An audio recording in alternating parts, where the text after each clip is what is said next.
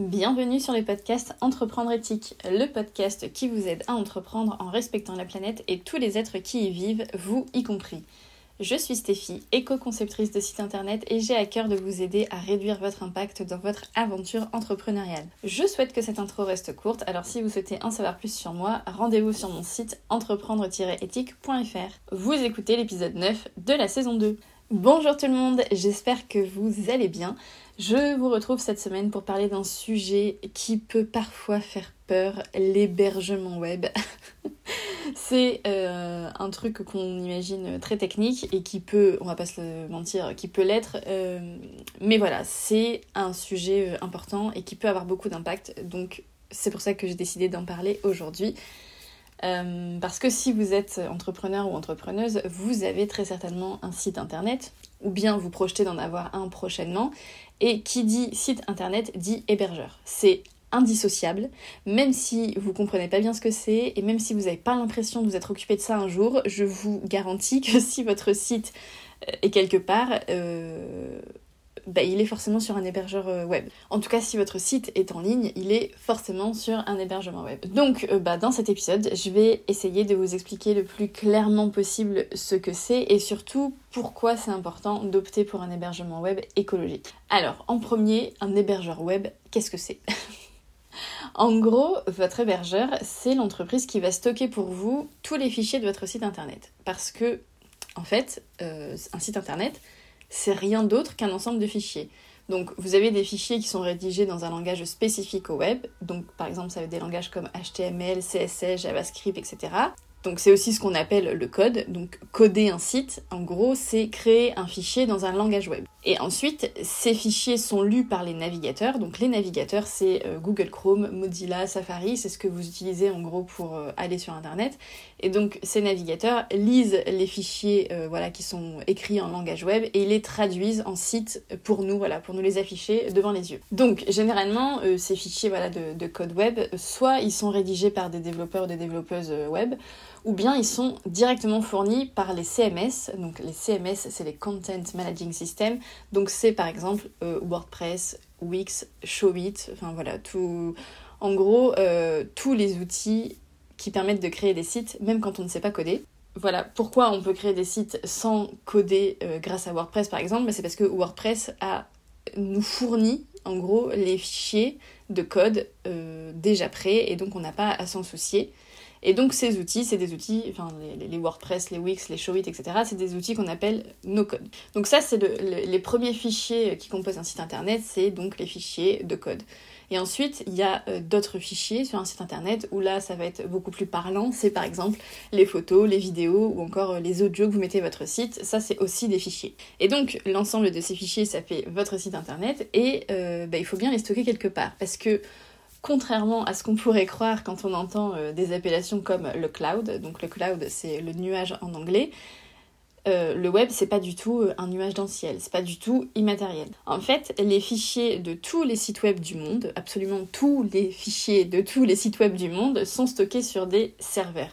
Et ces serveurs, eh ben, ils sont gérés par les hébergeurs web. Parce que si vous créez votre site et que vous laissez tous les fichiers sur votre ordinateur, ben, en fait, personne d'autre que vous ne pourra y avoir accès. Pour que votre site soit accessible à distance, de n'importe où ou presque dans le monde, il faut qu'il soit hébergé sur un serveur. Donc, l'hébergeur, en fait, c'est un, peu, euh, c'est un peu le propriétaire de la maison de votre site, en gros. Vous, vous louez la maison et vous mettez les fichiers dedans. Voilà, et l'hébergeur, il fait en sorte que bah, tout le monde puisse visiter la maison à distance. Donc voilà en gros comment ça marche un, hébergeur web. Et si jamais euh, vous vous dites mais alors moi j'ai pas du tout souscrit à une offre chez un hébergeur web, je sais pas ce que c'est, etc. C'est parce que probablement que la plateforme que vous avez utilisée pour euh, créer votre site l'a fait pour vous. Donc par exemple, euh, je pense que alors WordPress, il y, a, voilà, il y, a, deux versions de WordPress et il y a une version où en fait vous pouvez directement acheter l'hébergement euh, auprès de WordPress. Donc peut-être que vous, vous, ne vous êtes pas rendu compte finalement que vous preniez un hébergement, mais je vous garantis que si vous avez un site, vous avez un hébergement. Voilà. Et donc maintenant qu'on a dit ça et qu'on a compris à peu près euh, ce que c'était euh, un hébergement, pourquoi choisir un hébergement web écologique? Alors si vous me suivez un peu, vous le savez sûrement et je vais me répéter. Mais le web pollue, et ça pollue beaucoup. je vous rappelle quelques chiffres, c'est 4% des émissions de gaz à effet de serre dans le monde, c'est 7% de la consommation électrique mondiale et c'est des tonnes de déchets qu'on ne sait pas recycler, entre autres. Donc voilà, le, web ça pollue, hein, on n'est pas là pour... pour dire pourquoi, quand, comment, c'est un fait établi. et c'est euh, voilà, encore une fois, j'ai déjà dit, mais c'est d'autant plus inquiétant que c'est vraiment un secteur dans lequel les consciences sont très peu éveillées. Et en même temps, c'est pas vraiment de notre faute, parce qu'on nous a rabâché euh, pendant des années que, voilà, pour tuer moins d'arbres et diminuer le papier, le numérique, c'était génial. Euh, bon, oui, mais en vrai, non, c'est un peu plus complexe. Et, et le dernier point très inquiétant, c'est que bah, les, usages, les usages, pardon, c'est dur à dire, du numérique explose. Enfin voilà, vous, le constatez comme moi. Euh, le numérique, le web, ça se développe euh, énormément et euh, pas forcément dans le bon sens en fait. Quand on voit par exemple que la vidéo sur Instagram et sur les autres, c'est de plus en plus mis en avant alors que c'est le format le plus polluant, on peut se dire que les mecs n'ont à peu près rien compris. voilà. Donc, euh, donc pour moi, on a vraiment euh, tous et toutes notre part à jouer. Donc on est euh, toujours d'accord que les grosses entreprises et l'État en premier, bien sûr. Mais ça veut pas dire que nous, en tant que petites entreprises, on ne doit pas et on ne peut pas agir. Et en fait, l'hébergement, enfin faire le choix d'un hébergeur web écologique, c'est une très bonne façon d'agir à notre échelle. J'en profite euh, juste pour vous dire que si vous souhaitez apprendre plus de bonnes pratiques pour diminuer l'impact de votre site web, vous pouvez vous inscrire à mon programme euh, Les bases de l'éco-conception web. Les inscriptions sont ouvertes jusqu'au dimanche 13 mars 2022. Et en gros, c'est un programme de 4 semaines en live où vous pourrez apprendre comment avoir un site plus écologique et plus accessible. Donc ça s'adresse soit aux web designers et web designeuses, soit aux personnes qui ont créé leur site elles-mêmes, ou bien même aux personnes euh, qui n'ont pas forcément créé leur site elles-mêmes, mais qui sont assez à l'aise pour le modifier. En fait, il ne faut pas forcément être un pro ou savoir coder, parce que j'ai vraiment voulu ce programme simple, concret et accessible pour le plus grand nombre possible, parce que le but c'est de démocratiser voilà, ce, ce concept de l'éco-conception web. Donc si ça vous intéresse, euh, je vous donne rendez-vous sur entreprendre-éthique.fr slash programme. Je mets bien sûr tous les liens euh, dans les notes de l'épisode. Donc je vous disais, le choix de votre hébergeur web, c'est l'un des plus impactants en termes d'éco-responsabilité de votre site.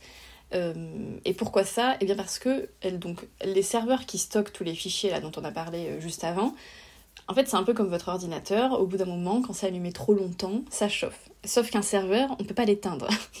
Parce que si on éteint le serveur sur lequel il y a les fichiers de votre site, ben en fait on n'a plus accès à votre site. Donc euh, les serveurs s'allument tout le temps, donc il faut les refroidir. Et en fait c'est pour ça que euh, les serveurs, euh, enfin les hébergeurs web sont très énergivores. C'est parce qu'il faut de l'électricité à la fois pour alimenter les, les serveurs, hein, faut que, voilà, pour qu'ils fonctionnent, mais aussi et surtout pour les refroidir. En gros, euh, pour faire euh, imager, on leur met la clim.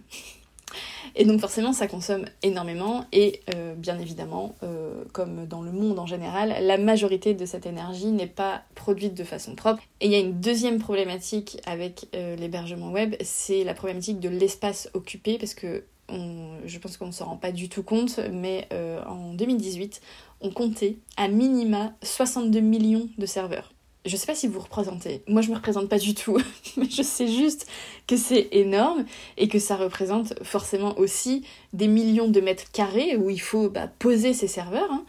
Euh, et forcément, bah, tous ces mètres carrés, ils sont euh, parfois pris euh, au détriment de la nature. Et donc, c'est aussi, c'est aussi un problème. Donc, maintenant, comment on fait du coup, euh, pour prendre un hébergement web écologique, comment les hébergeurs web écologiques font en sorte d'être plus écologiques que les autres.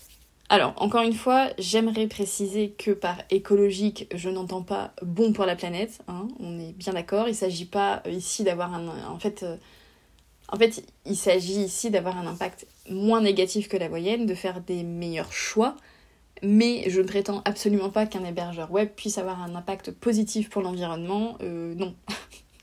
On est bien d'accord que non. En revanche, il y a des hébergeurs web, donc qu'on dit écologiques, qui vont faire plusieurs choses pour réduire leur impact. Donc, ça va être par exemple, ils vont euh, en premier utiliser de l'énergie renouvelable. Voilà, donc euh, on utilise de l'énergie, mais on fait en sorte que cette énergie soit produite de façon plus propre. Ensuite, ils vont aussi, euh, par exemple, utiliser des matériaux qui soient plus durables ou plus performants dans le temps, ou qui peuvent être plus facilement réutilisés ou recyclés. Donc ça va faire en sorte que bah, leur serveur en fait dure plus longtemps, qu'ils aient une durée de vie plus longue. Ensuite, euh, gros point également, ils vont faire en sorte d'utiliser des serveurs qui résistent mieux à la chaleur ou alors euh, qui chauffent moins et donc du coup, il va falloir moins les, les refroidir. Ils peuvent aussi utiliser des, procédés de, refroidissement euh, voilà, plus naturels que, que, la clim en gros. Ensuite, il y a aussi le fait d'implanter en fait localement leur data center. Donc les data centers, c'est en gros les bâtiments dans lesquels il y a tous les serveurs. Et euh, en fait, si les, si les fichiers, enfin si les données d'un site web sont proches géographiquement euh, du pays d'utilisation, c'est moins polluant que si c'est à l'autre bout du monde. En gros, si vous visez la France euh, avec votre site, si votre serveur est situé en Europe, les données vont faire moins de chemin, parce que, encore une fois, je rappelle que le web n'est pas du tout immatériel et que c'est très concret et que donc les, les informations, ça s'échange dans des câbles qui sont très physiques et voilà.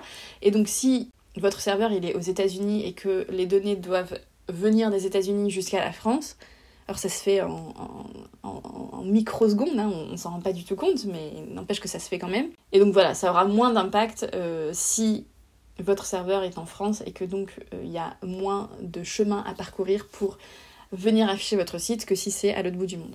Je sais pas si j'ai été très clair sur ce sujet, mais en gros, retenez que si vous visez la France avec votre site, euh, choisissez un hébergement qui soit à minima en Europe. Et enfin, la dernière chose que les hébergeurs web euh, peuvent faire pour être plus écologiques, c'est bah, réduire l'impact écologique de leur euh, entreprise au global. Donc, comme n'importe quelle entreprise, je sais pas moi, faire attention à leurs déchets, faire attention à, leurs déplacements, enfin voilà, des trucs classiques que n'importe quelle entreprise peut faire pour être moins impactante sur l'environnement. Pour vous guider dans votre choix, il existe des certifications. Alors c'est un sujet qui n'est pas drôle, enfin les certifications c'est chiant, mais n'empêche que bah, c'est quand même hyper pratique pour faire des meilleurs choix. Et du coup je vais vous euh, mettre dans les notes de l'épisode un article du site Le Bon Digital qui, voilà, qui répertorie en gros toutes les certifications que les hébergeurs web peuvent avoir pour prouver en gros leur engagement écologique.